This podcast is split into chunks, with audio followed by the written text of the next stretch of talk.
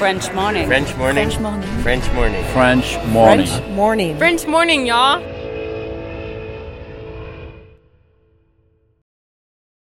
Cet épisode a reçu le soutien de la CFE. La CFE, vous connaissez? C'est la Caisse des Français de l'étranger et il s'agit d'une caisse de sécurité sociale créée en 78 pour les Français résidant hors de France. Maladie, maternité, accident du travail ou encore retraite. La CFE permet aux Français de l'étranger de continuer de bénéficier de la même protection sociale qu'en France, à l'étranger. Pour en profiter, il vous suffit d'adhérer à la CFE, peu importe votre situation, peu importe le pays dans lequel vous vivez ou dans lequel vous vous rendez, et bien entendu, peu importe la pathologie ou les circonstances, catastrophes naturelles, faits de guerre, etc. Grâce à la CFE, vous pouvez vous détendre. La Caisse des Français de l'étranger assure la continuité avec le système français de sécurité sociale lors de votre départ de France, mais aussi lors de votre retour d'expatriation, ou encore grâce à la prise en charge des frais de santé pendant vos prochaines vacances en France. Pour en savoir plus, direction cfe.fr.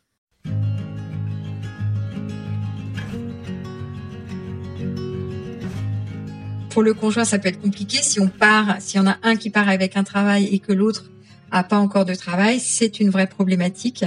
Et que si euh, le conjoint ne trouve pas de travail ou ne s'intègre pas rapidement dans le pays, euh, ça cause des problèmes dans le couple et ça cause aussi souvent des retours euh, anticipés. Cette euh, problématique du conjoint est vraiment réelle. C'est-à-dire qu'il y a 80% des décisions d'expatriation sont prises avec le conjoint. Et il y a en fait énormément d'expatriations refusées. Nous, on le voit pas, ça reste derrière du choix du conjoint, qui ne souhaite pas partir parce qu'il veut pas quitter son boulot, parce que voilà. Et ça, ça n'existait pas il y a 30 ans, 40 ans, 50 ans. Hein. Euh, le conjoint, il avait aucun problème, il partait, et, ce n'est pas que français. Donc c'est très intéressant de voir cette évolution euh, de l'expatriation. Ça veut dire que ça s'équilibre euh, un peu plus et c'est quand même positif.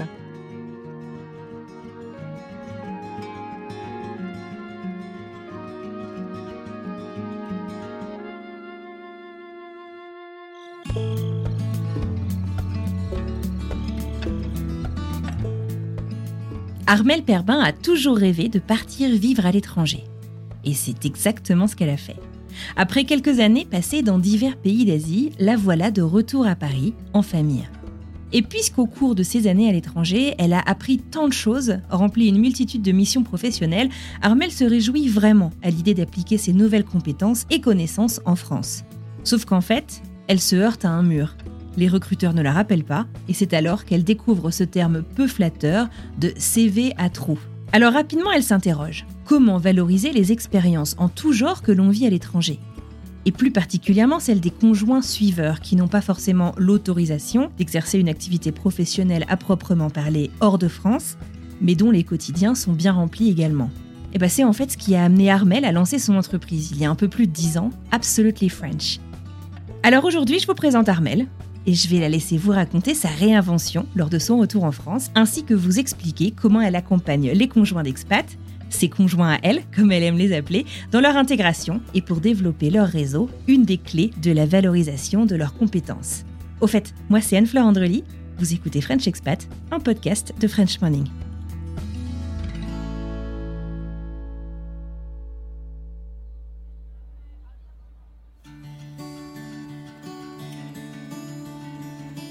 Euh, j'ai cinq enfants.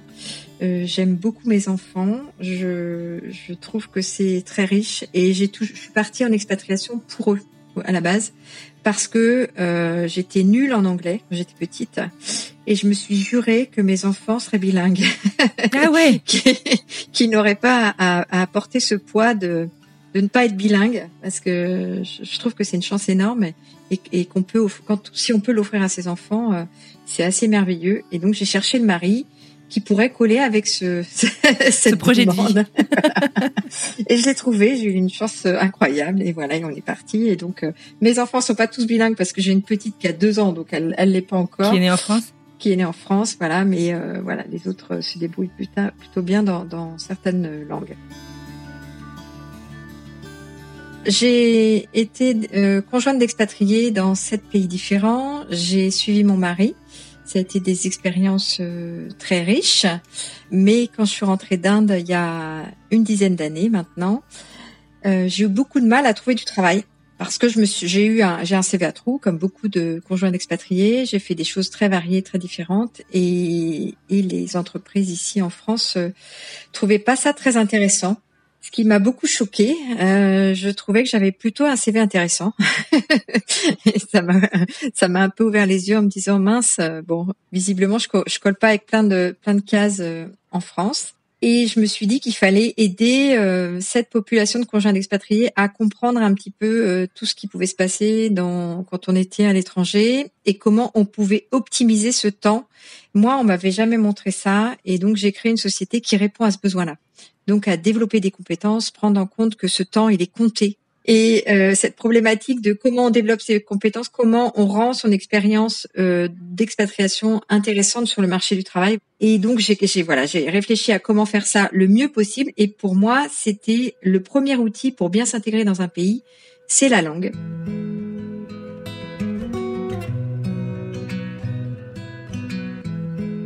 Effectivement, pour Armel, la langue, c'est quelque chose de très important pour pouvoir s'intégrer dans son pays d'accueil. D'ailleurs, quand on a échangé des mails pour programmer cette interview, j'ai découvert une petite citation en bas de sa signature. Si vous parlez à un homme dans une langue qu'il comprend, vous parlerez à sa tête. Si vous parlez à un homme dans sa langue, vous parlerez à son cœur. Une citation de Nelson Mandela. Cette citation pourrait presque résumer finalement l'entreprise qu'Armel a créée lors de son retour d'Inde, alors que son CV à trou posait un peu problème pour trouver un emploi. C'est normal en temps de 19 ans. Cette entreprise, elle l'a imaginée pour accompagner les conjoints d'expatriés venant s'installer en France. Et ça s'appelle Absolutely French. Absolument français.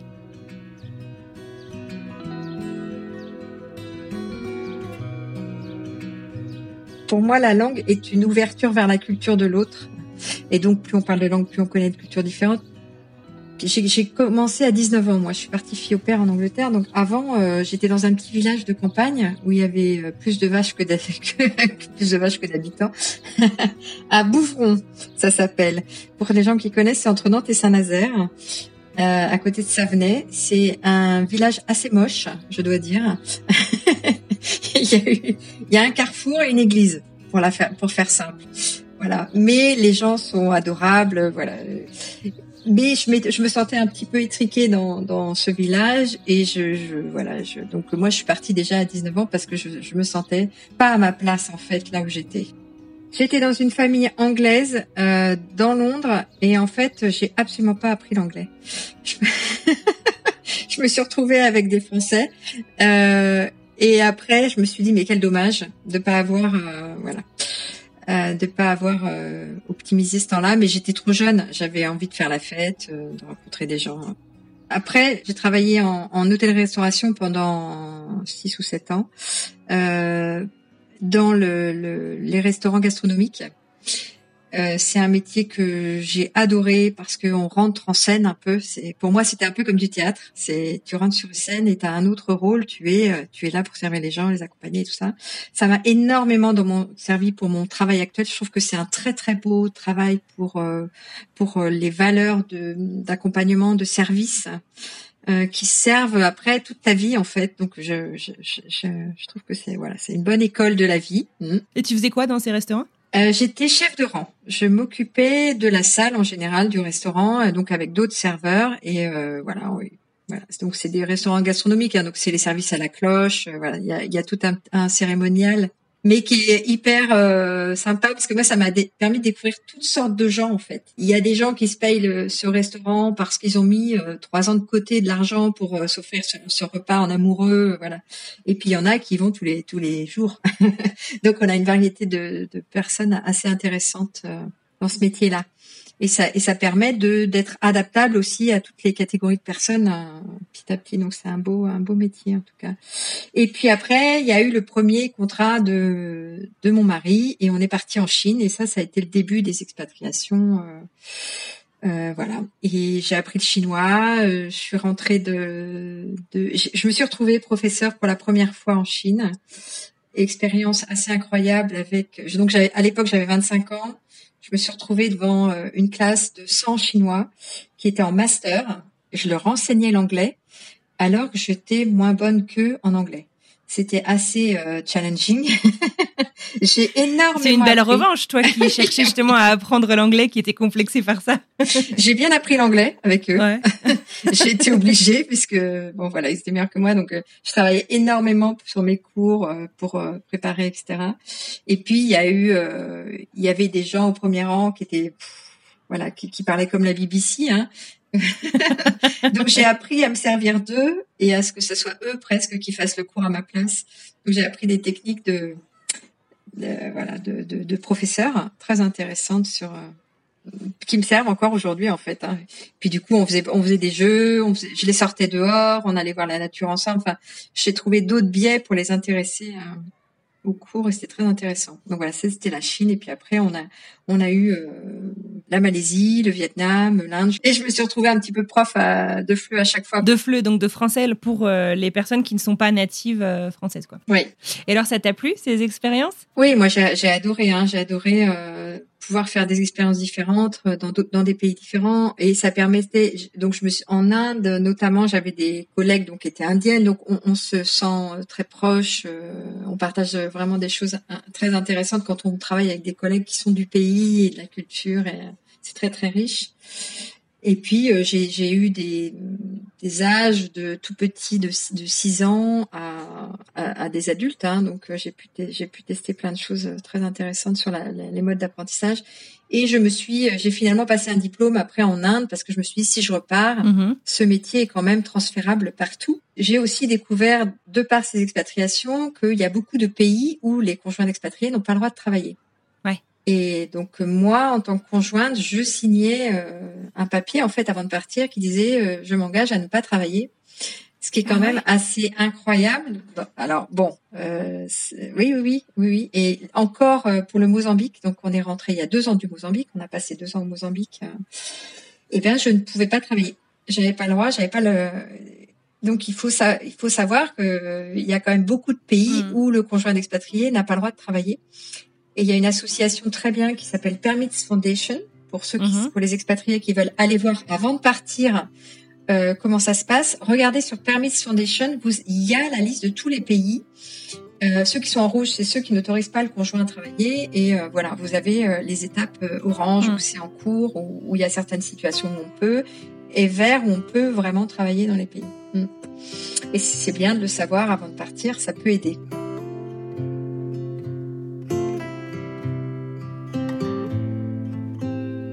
Après l'Asie, te voilà de retour euh, en France. Est-ce qu'à ce, moment-là, tu sais que tu vas rester euh, un petit moment en France ou tu le savais pas encore?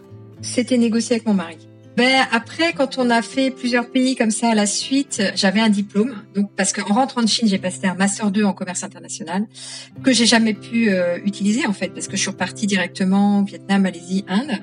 Et du coup, je, je voulais vraiment euh, me servir de ce diplôme et avoir un travail euh, qui, qui m'intéresse, etc. Je voulais plus être euh, prof de flux. J'avais envie d'autre chose, de voir autre chose. Donc euh, voilà, je suis arrivée d'Inde et je me suis dit bon, je vais, je vais aller avec mon petit diplôme frapper aux portes. Bon, le petit diplôme n'a pas suffi. et du coup, je me suis dit qu'est-ce que je fais? J'ai pas ma seule expérience que j'avais donc c'était professeur de FLE. Mais alors euh, en France, si tu n'as pas un master 2 en FLE, bon, t'es payé vraiment pas beaucoup. Je voulais pas non plus euh, dévaloriser ce que j'avais appris, etc. donc je me suis la seule expérience que j'ai valable en France, c'est l'hôtellerie-restauration. Donc j'y suis retournée. J'ai postulé et j'ai tenu trois jours à, cette époque-là, j'avais quatre enfants et je, mais en fait, j'avais quand même euh, euh, cette idée que c'était merveilleux que tout ça. Donc j'avais et ce qui est vrai, hein, j'y suis retournée, c'est vrai. Mais quand, là où j'y suis retournée, euh, il y avait un patron, il y avait et je me suis dit, non, je peux pas. En fait, je vais pas pouvoir avoir euh, des gens qui qui qui me donnent des ordres sur un. Enfin, je me sentais pas du tout à ma place, ça me, ça, ça correspondait pas. Donc je pense que l'expatriation, c'est aussi qu'on découvre plein d'autres choses qu'on sait faire et on n'a plus envie de, bon bah de, de...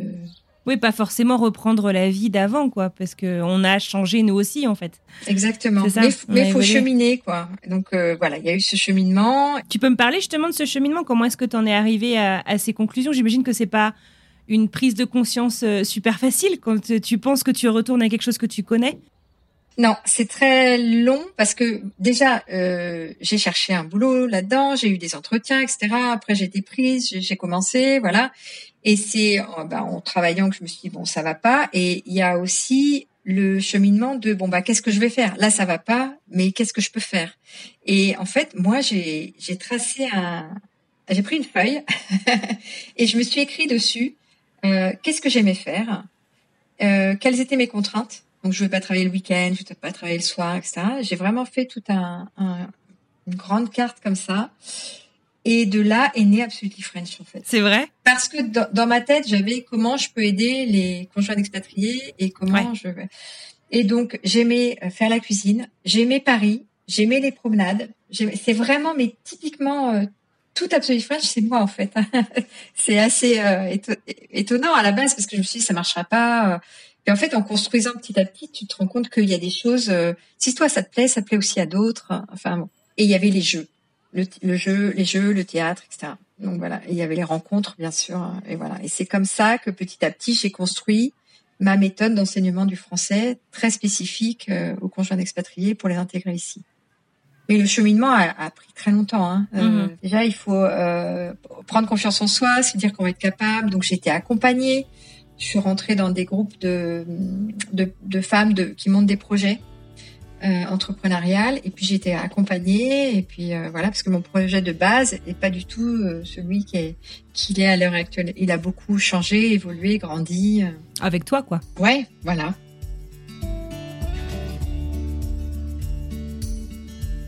Pourquoi c'était euh, important pour toi de reprendre euh, cette activité euh, professionnelle à ton retour en France? Parce que j'avais envie de m'épanouir professionnellement, intellectuellement. Je pense qu'au bout d'un moment, et, parce que il y a aussi que quand on est à l'étranger, c'est très riche. On, découvre plein de choses, on rencontre plein de gens, il y a une richesse. En fait, intellectuellement, c'est hyper intéressant. Bah, et puis surtout quand tu changes de pays tout le temps, en fait, c'est stimulé tout le temps, en fait. Et là, tu rentres et tu te dis bon bah il va plus y avoir de stimulation, hein. donc il va en falloir trouver d'autres. Et pour moi, euh, la stimulation, c'était forcément d'aller trouver du travail. En fait, en recherche de cette petite étincelle euh, qui qui t'animait à l'étranger. Euh, et, l'entrepreneuriat, je veux dire, si on parle d'aventure et de découverte, j'imagine que ah on est en plein dedans. Exactement. Et finalement, c'est la naissance de l'entreprise d'Armel, Absolutely French, absolument français. Avec cette entreprise, Armel ambitionne d'aider, de soutenir et de permettre aux conjoints d'expatriés venant du monde entier de s'intégrer en France, dans leur pays d'expatriation. Alors, au début, Absolutely French, il était dans ma maison, à Villeneuve-Saint-Georges, donc en dehors de Paris. Euh, ce qui était une grosse erreur, hein, parce que les expatriés ont peur de sortir de Paris. Quand ils arrivent, c'est un vrai frein d'aller vers l'extérieur. Bon, j'ai quand même réussi à faire venir des gens. On a fait des, on a commencé comme ça euh, des cours à la maison, dans ma cuisine, etc. Et d'ailleurs, j'ai gardé des très bons contacts avec ces gens-là parce que c'était les, les, les, les, premiers. Ouais. Donc c'était euh, très riche pour moi, en tout cas. Euh, donc il y a eu cette erreur de début de, de, de, de démarrage un peu. Et puis euh, j'ai voulu euh, au démarrage vendre mon service directement aux expats, ce qui était aussi une grosse erreur puisque en fait les expatriés n'étaient pas prêts à payer ce service-là. En fait, nous, comme on était plus qu'une école de français, on est vraiment pour moi un centre d'intégration. Eh bien, on a, on fait pas des cours à 10 euros de l'heure parce qu'évidemment, il y a tout autour, il y a la communauté, on organise des soirées, etc. Et euh, bah, les expats, ils veulent pas euh, payer pour euh, un service un peu plus cher.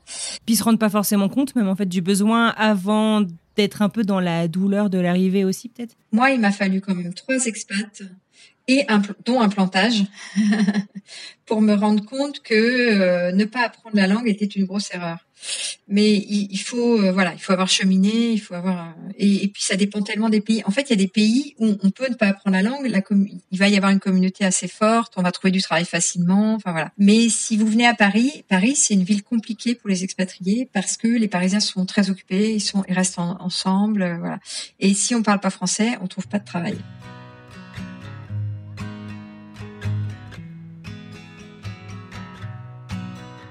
Armel, propose ses services à des expatriés du monde entier venant s'installer en France. Les conseils qu'elle s'apprête à vous donner s'appliquent à tout le monde.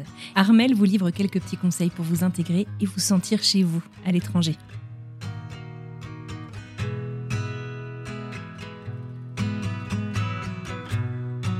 Eh bien, en fait, dans l'intégration, il y a plusieurs euh, pôles. Il y a, bien sûr, parler la langue, mais la, langue est un outil euh, pour comprendre la culture, donc les différences culturelles qu'on peut vivre euh, et qui sont en général des chocs hein, pour beaucoup. Donc, il y a la, compréhension de la culture, donc ce que je parle des différences culturelles, la compréhension de l'environnement. En fait, dans chaque pays où vous allez, il y a un environnement différent, il y a une façon de faire les choses différentes.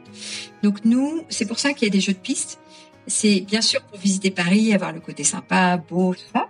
Mais il y a surtout le côté pratique. Et nous, on les emmène à la poste, par exemple, et on leur montre réellement comment on envoie un colis à la poste. C'est pas juste, bon, va, voilà, c'est la poste, là. Non, on va avec eux, voilà. Et on fait ça pour plein d'endroits. À la mairie, on va à la mairie, on leur montre ce qu'ils vont trouver à la mairie. On va à la gare, on va dans les bibliothèques parce que les gens ne savent pas que la bibliothèque à Paris, enfin dans toutes les villes en France, c'est gratuit, qu'il suffit d'avoir une carte et qu'ils vont trouver des journaux espagnols, des journaux anglais à disposition, des livres pour leurs enfants, etc. Donc voilà, c'est toutes ces petites choses sur l'environnement qui euh, débloquent beaucoup de choses une fois qu'on sait tout ça. Et ça, si on veut s'intégrer vite, euh, il faut comprendre l'environnement rapidement. Puis après, euh, dans la culture, on a aussi mis la gastronomie française parce que les Français aiment beaucoup parler de nourriture, de ce qu'ils vont manger le soir et le lendemain et le week-end. Donc, euh, on a des cours de cuisine où on cuisine avec eux, entrée, plat, dessert, on mange avec eux, on leur montre le marché, on va sur le marché avec eux, on leur montre à quoi sert la crème fraîche. Il y a beaucoup de gens qui savent pas du tout comment utiliser la crème fraîche, comment utiliser euh, certains produits français. Et puis, le, le point qui est très important, c'est le développer son réseau en fait, euh, quand on arrive dans un nouveau pays, euh, il faut pouvoir rencontrer des gens, développer son réseau, tant pour trouver du travail que pour être bien socialement. On a besoin de ça. Donc nous, chez Absolutely French, on propose des soirées deux fois par mois. On a des workshops aussi à thématiques. Les membres de la communauté proposent eux-mêmes des workshops. C'est vraiment aussi pour euh, les faire monter en compétences aussi. Ils vont, ils vont animer un atelier, donc ça va leur donner confiance en eux. Donc voilà, c'est tout à fait bénéfique.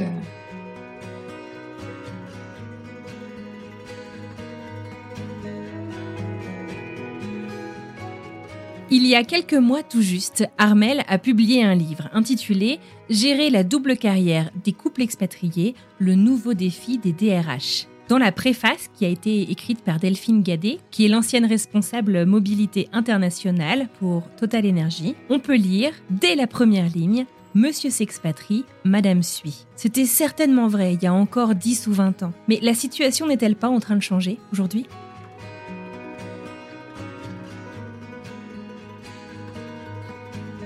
Oui, alors moi quand j'ai commencé il y a 10 ans, j'avais zéro homme. Euh, et maintenant, on est à 27%. Donc c'est en 10 ans, c'est assez incroyable l'évolution. Et ce qu'on a remarqué, donc il y a cette évolution-là, il y a aussi l'évolution de des personnes euh, euh, gays euh, et ça, c'est pareil, on en avait zéro au début. Et alors, j'ai pas le pourcentage, mais on en a de plus en plus aussi. Donc, on voit qu'il y a une diversité qui se fait tant au niveau du genre que de, de l'orientation sexuelle. Euh, je pense que c'est dû aux sociétés hein, qui ont décidé de favoriser la diversité et l'inclusion. Tu travailles euh, aussi avec euh, les DRH et du coup ça t'a amené euh, à écrire ce livre, Gérer la double carrière des couples expatriés, le nouveau défi des DRH. Alors comment est-ce que ça se faisait avant? Comment est-ce que ça évolue? Et comment est-ce que tu travailles avec les DRH justement? Les gens qui écoutent le podcast savent qu'en étant expatrié, voilà, pour le conjoint, ça peut être compliqué. Si on part, s'il y en a un qui part avec un travail et que l'autre a pas encore de travail, c'est une vraie problématique. Et que si euh, le conjoint ne trouve pas de travail ou ne s'intègre pas rapidement dans le pays, euh, ça cause des problèmes dans le couple et ça cause aussi souvent des retours euh, anticipés. anticipés.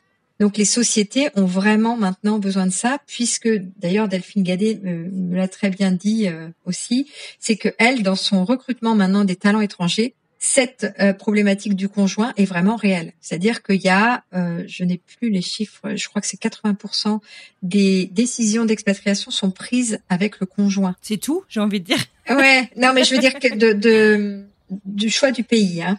donc euh, qui, qui, est modifié suivant le, le, choix du conjoint. Et il y a en fait énormément d'expatriations refusées. Nous, on le voit pas, ça reste derrière du, du, choix du conjoint qui ne souhaite pas partir parce qu'il veut pas quitter son boulot, parce que voilà. Et ça, ça existait pas il y a 30 ans, 40 ans, 50 ans. Hein. Euh, le conjoint, il avait aucun problème, il partait. Mais maintenant, et que ce n'est pas que français, c'est-à-dire que en Inde, il y a des conjoints qui disent non, moi je pars pas. En Chine, dans n'importe quel pays, donc c'est c'est plus euh, franco-français, enfin ou européen ou euh, voilà, c'est aussi dans les autres pays. Donc c'est très intéressant de voir cette évolution de l'expatriation. Ça veut dire que ça s'équilibre un peu plus et c'est quand même positif. Pour moi, euh, pourquoi là on s'occupe un peu plus des conjoints, c'est parce qu'il y a une vraie problématique de recrutement. Avant, on le prenait pas du tout en compte parce que euh, il n'y avait pas de problématique de recrutement. Là, on est dans une guerre des talents. Donc, et on l'est vraiment en ce moment. Donc, ça devient vraiment primordial de prendre en compte le conjoint et que ça se passe bien et qu'il soit content pour que l'expatrié il reste dans la boîte aussi. Et si on va et s'occuper du conjoint, c'est aussi euh, montrer qu'on s'implique pour lui et donc l'expatrié va vouloir rester, il va plus s'impliquer, il va rester plus longtemps dans l'entreprise. Enfin, c'est complètement bénéfique pour euh, pour les sociétés et les sociétés l'ont bien comprise et c'est pour ça qu'elles commencent à payer euh, des services comme ça. Alors, faut savoir quand même, je, je tiens à garder le chiffre, hein, 11% des conjoints d'expatriés seulement sont accompagnés par les sociétés. Donc on a encore beaucoup de chemin à faire. Mais voilà, ça évolue, euh, ça évolue positivement puisque ça devient un vrai sujet euh, actuellement. Vous avez des gens qui viennent un peu en traînant des pieds, euh, mais à qui on a dit si si ça va te faire du bien, et finalement ça, ça, ça se transforme aussi? En fait, on se rend compte que ceux qui ont le plus de mal dans l'apprentissage du français, c'est ceux à qui on a dit euh, vas-y, euh, qu'on a poussé un peu et qui n'avaient pas pris la décision au départ. Donc moi, c'est pour ça que je dis aux boîtes, ne les poussez pas. Voilà, il faut aussi que ça chemine. Des fois, ils mettent un an à venir nous voir ils arrivent, ils voient qu'ils n'y arrivent pas, et puis finalement ils viennent nous voir. Mais moi je trouve qu'il faut pas euh, trop forcer. Donc euh, c'est plutôt euh, aussi un dialogue aussi avec l'entreprise en disant on les laisse venir et puis ça va se faire. Mais on a eu effectivement des arrivées comme ça et un peu poussées. Et bon, il faut plus de temps, il faut mais ça se fait, ils, y arrivent très bien parce que on est tellement, on est beaucoup dans la bienveillance et dans l'écoute. Hein. Ici, c'est du cocooning hein, chez nous. Hein. On prend beaucoup de temps avec chacun, on prend beaucoup de café. en fait, on a euh, entre nous, dès qu'on sent qu'il y en a un qui va pas bien, on, on voilà, on échange dans l'équipe et on va euh, essayer d'aller voir un peu plus près ce qui va pas et, et le mettre en relation. En fait, on a aussi des systèmes de parrainage entre eux. Donc, les anciens parrainent les nouveaux qui arrivent. Et on, prête une attention particulière aux premières expatriations parce que c'est ceux qui sont le plus en demande au démarrage. Les deux, deux trois premiers mois sont un peu cruciaux. Il faut pas que ça se, se rate de là-dessus. Voilà. Donc on a, on, fait très attention à, à eux. Mm.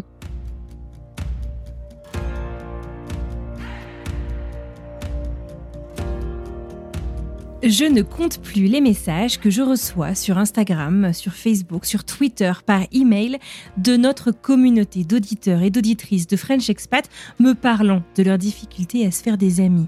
Se faire un réseau, c'est bien, mais se faire des amis, des amitiés durables, des gens sur qui on peut compter et qui peuvent compter sur nous en retour. C'est pas si facile en fait à l'étranger.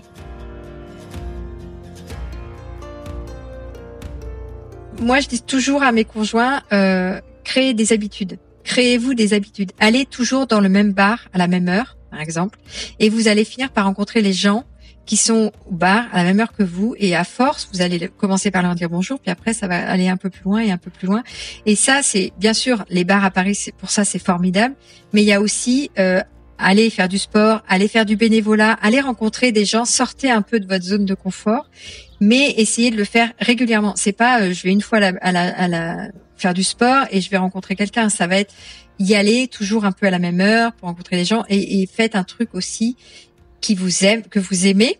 Donc allez chercher. Là par exemple, on a euh, Esteban qui est arrivé euh, d'Argentine et lui, il adore la pêche. Et donc, euh, nous, on, on s'est empressé de chercher dans, le dans notre communauté qui aime la pêche et on les a mis ensemble. Mais par exemple, si s'il n'a pas ça, eh bien, allez sur Meetup, par exemple, regardez les groupes de pêche et puis aller se mettre euh, dans un dans une activité qu'on aime déjà ça facilite beaucoup puisqu'on va pouvoir discuter avec des gens qui aiment la même chose et ça crée des liens beaucoup plus vite mais je trouve que faire des choses ensemble on crée beaucoup plus facilement des liens. Donc euh, ça peut être une activité spécifique, mais ça peut aussi être du bénévolat. Moi, je trouve que le bénévolat pour créer des liens, c'est incroyable. Donc euh, et, et, je dis ça en en ayant fait pendant longtemps et ça m'a beaucoup développé mon réseau. Quand je suis rentrée d'Inde, euh, j'ai fait du bénévolat pendant sept ans pour une une association qui s'appelle euh, PWN, Professional Women Network, et j'ai développé mon réseau comme ça. Et mes premiers clients sont arrivés de, PWN, alors que je m'attendais, c'était pas du tout le but. Et euh, moi, c'était plutôt pour rencontrer des gens, développer mes compétences, etc.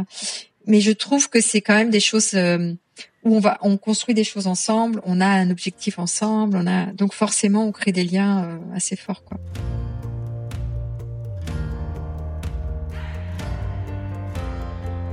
Et pour en revenir au début de ma conversation avec Armel, souvenez-vous, elle me racontait son retour un peu douloureux d'Inde, il y a une dizaine d'années, où elle pensait avoir un CV plutôt intéressant, mais qui n'intéressait pas vraiment les recruteurs. Elle le comparait à des trous dans une raquette.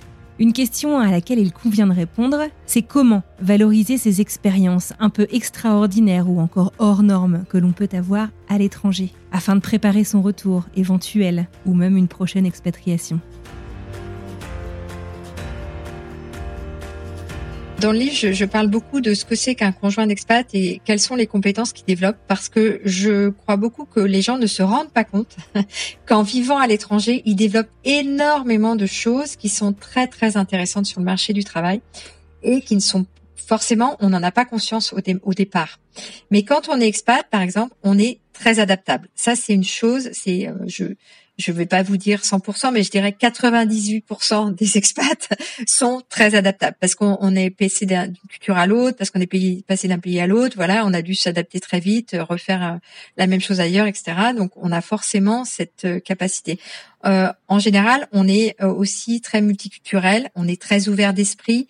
En fait, les gens qui partent, déjà, il y a une ouverture d'esprit qui est incroyable. Pour accepter de partir tout court, ouais. Voilà. Et puis aussi, il y a ce truc de euh, on est capable de sortir de notre zone de confort. Et ça, moi, je le dis toujours aux conjoints d'expat qui arrivent, vous vous rendez pas compte, en fait. Vous, vous faites partie des 10% des gens qui sont prêts à bouger. Mais il y en a 90% qui ne bougent pas. Donc, vous avez cette capacité à sortir de, votre zone de confort et à, faire autre chose et à vous reconstruire ailleurs et encore et encore et encore. Et ça, c'est incroyable. Dans le monde du travail d'aujourd'hui, c'est incroyable. Donc, il faut savoir comprendre ça, euh, et, et, le transcrire dans le monde du travail et parler de ses soft skills sur son CV en disant voilà moi j'ai vécu là là là donc je suis adaptable je voilà. Et on est on est euh, des problèmes solvers aussi. Ça je, je, trouve. Parce que quand on parle quand on parle dans plein de pays euh, on doit trouver des solutions autres parce qu'en en fait on, on est dans une autre culture qu'on ne connaît pas. Donc on doit trouver une autre façon de faire une, et c'est incroyable et, et moi je le retrouve beaucoup dans les conjoints qu'on accompagne. C'est vraiment euh, aussi euh, quelque chose qui est développé beaucoup chez les euh, expatriés. Voilà, donc prendre conscience de ça et se dire voilà, j'ai tout ça. Et après, il y a d'autres choses, hein, parce que par exemple, moi, je vois bien qu'à force de partir très très rapidement de pays en pays, on est aussi très très organisé. C'est-à-dire qu'on est capable de faire nos valises en un mois. On va faire tac tac tac, on va louer la baraque, on va faire, ça va aller très vite. Et ça, euh, cette, capacité d'organisation, c'est aussi euh, quelque chose euh, très dû à l'expatriation, je pense, pour beaucoup. Mm.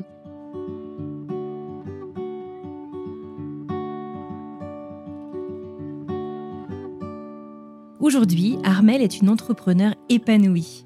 Elle vit à Paris avec sa famille, elle se nourrit beaucoup des échanges qu'elle a avec ses différents expatriés et leurs conjoints, et elle parvient véritablement à valoriser ses expériences à l'étranger pour les transmettre et transmettre tout ce qu'elle a appris à ses coachés ou ses conjoints comme elle les appelle. Je vous le disais il y a un instant, Armel a sorti un livre en début d'année 2022. Dans celui-ci, elle cherche véritablement à offrir des outils au DRH. Elle veut changer les choses de l'intérieur.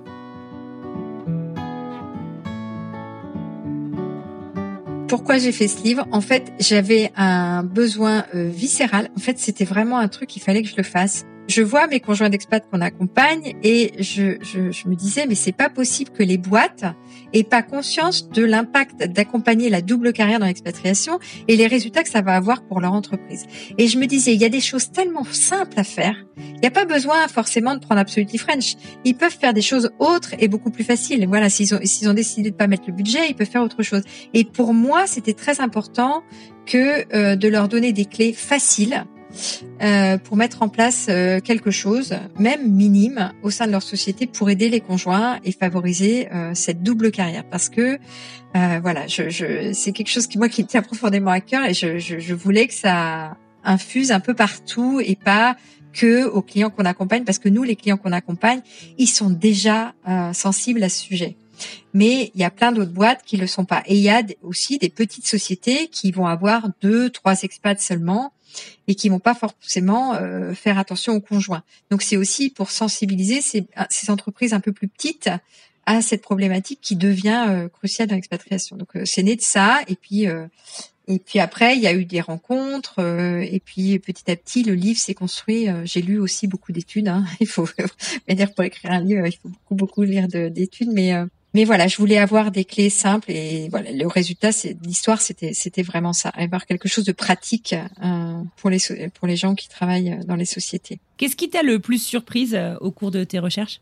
Que des personnes ne veuillent pas parler de la double carrière. en fait, euh, j'ai parce que j'ai j'ai contacté beaucoup de gens pour pour mon livre, pour témoigner, pour avoir des avis, avoir un peu des et ce qui m'a le, plus surprise, c'est euh, euh, quelqu'un qui travaille. Alors, il y a deux, deux, deux choses hein, que certaines euh, que certains responsables mobilité internationale me disent que pour eux c'est pas un sujet. Et puis il y a eu aussi euh, quelque chose que j'ai vraiment découvert avec le livre. Donc j'ai interviewé quelqu'un, donc je peux pas citer parce qu'il il n'a pas voulu que je donne le nom de la société, mais qui est responsable mobilité internationale à l'étranger en Asie pour une société asiatique et en fait, eux, quand j'ai discuté de ce sujet-là, il m'a dit mais nous, c'est pas un sujet. Nous, le conjoint ne fait pas partie de notre politique d'expatriation et il n'est pas du tout pris en compte. Et donc là, j'ai vraiment réalisé qu'il y avait euh, l'Europe qui s'occupait des conjoints, qui était très en avance sur le sujet, etc. Et toute l'Asie où en fait euh, il n'y a pas euh, du tout cette problématique. C'est-à-dire que le conjoint, il reste chez lui, l'expat souvent part tout seul et qui a même et, donc le conjoint reste avec ses enfants chez lui. Euh, donc c'est très rare en fait dans les expatriations asiatiques. C'est pas famille quoi. Non, c'est pas famille. Waouh. Mm. Ok. Mais voilà, ça c'est quelque chose qui m'a vraiment frappé et je me suis dit c'est incroyable la différence euh, de traitement. Mais je me dis qu'avec cette guerre des talents qui se lance et le fait que maintenant en Asie la femme travaille beaucoup quand même, hein, de plus en plus, donc, ils vont avoir cette problématique. Ils, ont, ils sont juste un peu en retard par rapport à l'Europe, mais ça va leur euh, tomber dessus à eux aussi, je pense. Mais voilà, il y avait un, il y a un décalage et, et je l'ai vu dans les, dans les enquêtes et les études aussi que j'ai lues. Mm. C'est super intéressant. Donc, une mm. différence culturelle finalement dans cette euh, prise en charge euh, familiale ou en tout cas globale de, de l'expatriation.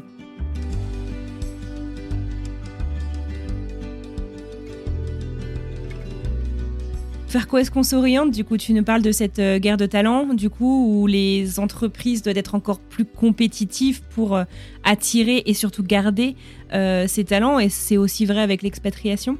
Oui, et puis pour moi, il y a aussi le fait de l'égalité homme-femme. En fait, on, veut de l'égalité homme-femme partout, mais pas dans l'expatriation.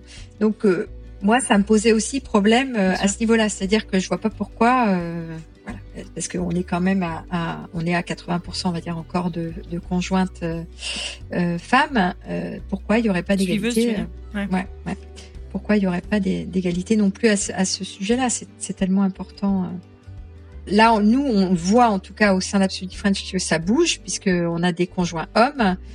Mais est-ce que ça bouge comme ça dans toutes les sociétés? Je je suis pas sûre. Je, je suis pas sûre.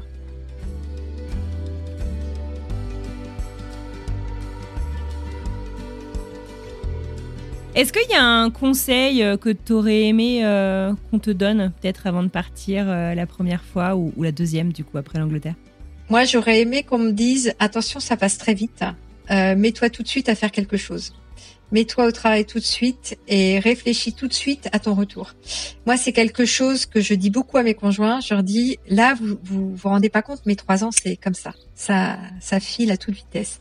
Donc, euh, j'aurais voulu qu'on me dise, pense à ton retour, pense à ta vision de ce que tu veux être dans dix ans, et fais en sorte que ton expatriation te serve pour arriver à cet objectif. Parce qu'en fait, on, est tellement dans le, voilà, dans le rush, dans les enfants, dans le déménagement, euh, qu'on pense pas enfin nous, euh, surtout les conjoints, hein, mais même les expatriés, hein, on est pris dans un mouvement euh, et, que c'est bien de réfléchir un peu, de se poser, de se dire qu'est-ce qu'est-ce que je vais faire, euh, où je veux aller, quel est mon chemin et comment je peux y arriver. Mm. Mm. Et pas hésiter à faire des formations. Moi, je trouve que voilà, là j'en ai une, elle est incroyable. elle est d'Angola. Euh, elle, est, elle était infirmière en Angola. Elle est arrivée ici. Elle a appris le français avec nous super rapidement, très très bien, très motivée, tout ça. Et elle nous a dit, mais moi, euh, là, je veux faire une formation. Euh, je dis, bah, très bien, regarde et tout et elle cherche en France, elle trouve pas ce qu'elle veut, elle en a trouvé une au Portugal. Du coup, elle fait une formation en ligne avec le Portugal parce que c'est portugais comme sa langue, comme, comme l'Angola, et elle y va de temps en temps pour faire les, les jours où elle a besoin. Et, je me dis, mais elle a tout compris à l'expatriation en fait. Elle va servir, elle, va revenir, elle aura un diplôme supplémentaire de de, de, de ce qu'elle a voulu faire mais qu'elle n'avait pas le temps de faire avant. Enfin voilà, c'est euh, et, elle va, et je pense qu'elle va même pouvoir travailler en France avec ce diplôme puisqu'il sera européen et qu'elle pourra, ça lui ouvrira les portes aussi en France. Et elle est arrivée il y a même pas un an, hein. donc euh, incroyable. Il y a des gens qui vont qui vont très vite. Oui, oui. Et première expat.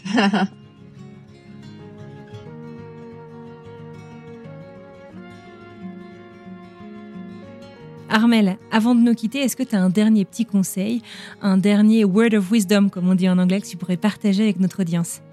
Il faut pas oublier que chaque expatrié vit un choc culturel. Je pense que tu as sûrement dû en parler.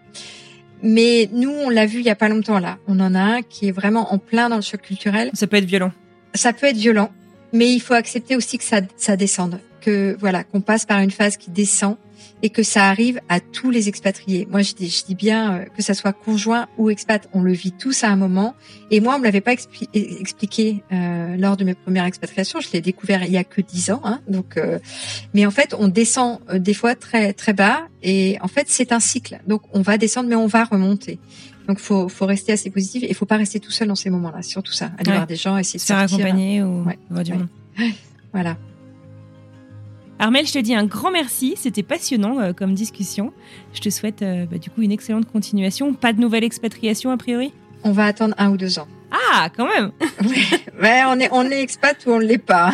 Ouais, c'est ça. Je pense qu'après on a envie. On raccroche euh, vraiment jamais. ouais, je crois qu'on aime bien après repartir. Très bien. Eh ben écoute, on suivra ça avec beaucoup d'intérêt. Merci beaucoup Armel. C'est moi, merci.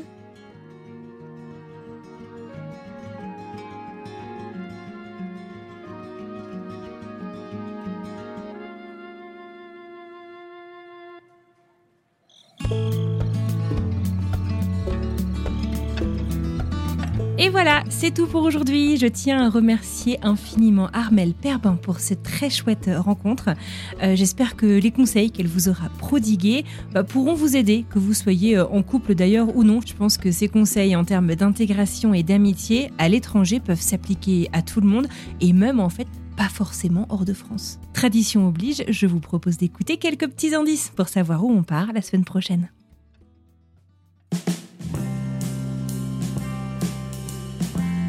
Bah oui, j'étais pas loin du burn-out. clairement, euh, je peux pas passer loin de d'y laisser ma santé mentale. Donc euh, voilà, j'ai fait un reset et après je me suis réorganisée un peu en me disant allez maintenant il faut que tu sois un peu plus euh, tu te fasses mettre des limites en fait je m'étais ouais j'ai pas de limites c'est ça le problème c'est que j'ai pas de limites je repousse toujours les limites j'ai l'impression que je peux toujours faire plus plus plus plus et ça c'est pas bon faut pas il faut se mettre des, des barrières parce que sinon en fait on se fait happer je savais même plus ce que c'était que de m'asseoir dans mon canapé et de rien faire j'avais l'impression de perdre mon temps.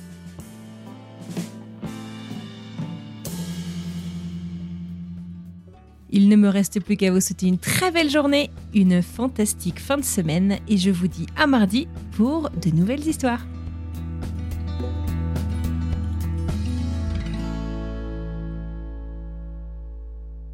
Ça me fait rire parce que tu appelles euh, tes, je sais pas si on dit coachés, tes machins, je les appelle mes conjoints. Oui, oui. j'en ai beaucoup. Donc je précise, Armel n'est pas polygame. oui, non, c'est sûr. oui. Ça me fait rire. Ouais.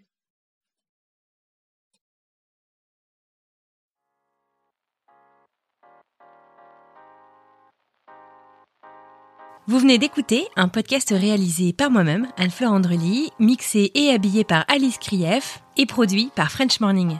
French Expat n'est pas le seul podcast de French Morning. Pour retrouver tous les podcasts du groupe, rendez-vous sur frenchmorning.com slash podcast. À bientôt!